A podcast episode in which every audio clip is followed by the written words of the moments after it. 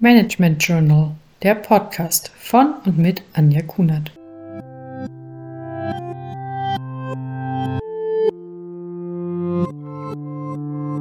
Hallo und herzlich willkommen. Heute spreche ich über nachhaltiges Führen für dich und andere.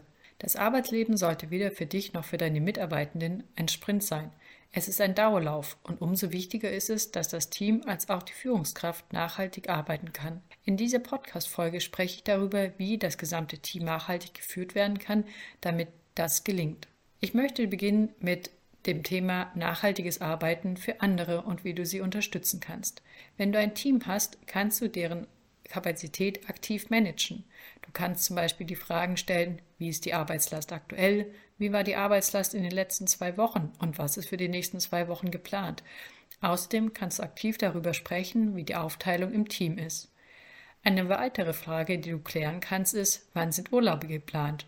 Oder auch, wie oft und warum werden Überstunden gemacht, beziehungsweise wie kann das verhindert werden?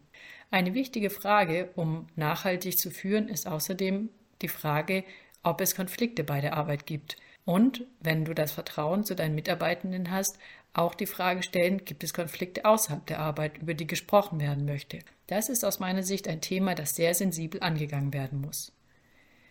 Ein weiterer Punkt bezieht sich auf die Ziel- und Entwicklungszielmöglichkeiten.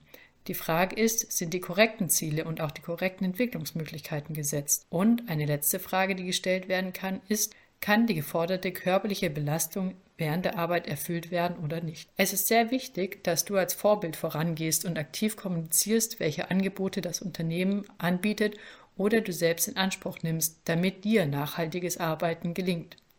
Ich selbst nutze einige Methoden, um für mich sicherzustellen, dass ich nachhaltig arbeite. Das ist zum einen, dass ich mir die Ziele für die Woche anschaue. Das bedeutet, ich arbeite sehr vorausschauend.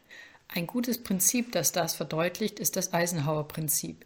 In diesem Prinzip werden Aufgaben nach Dringlichkeit und Wichtigkeit sortiert.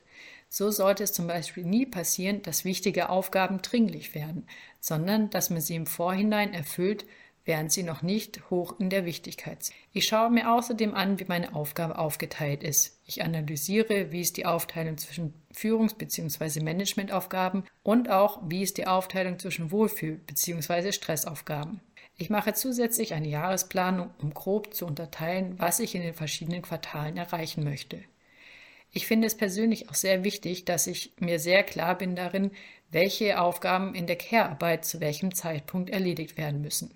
Ein letzten Punkt, der für mich sehr wichtig ist, ist, dass ich mir klar mache, dass ich sehr gut vertreten werden kann.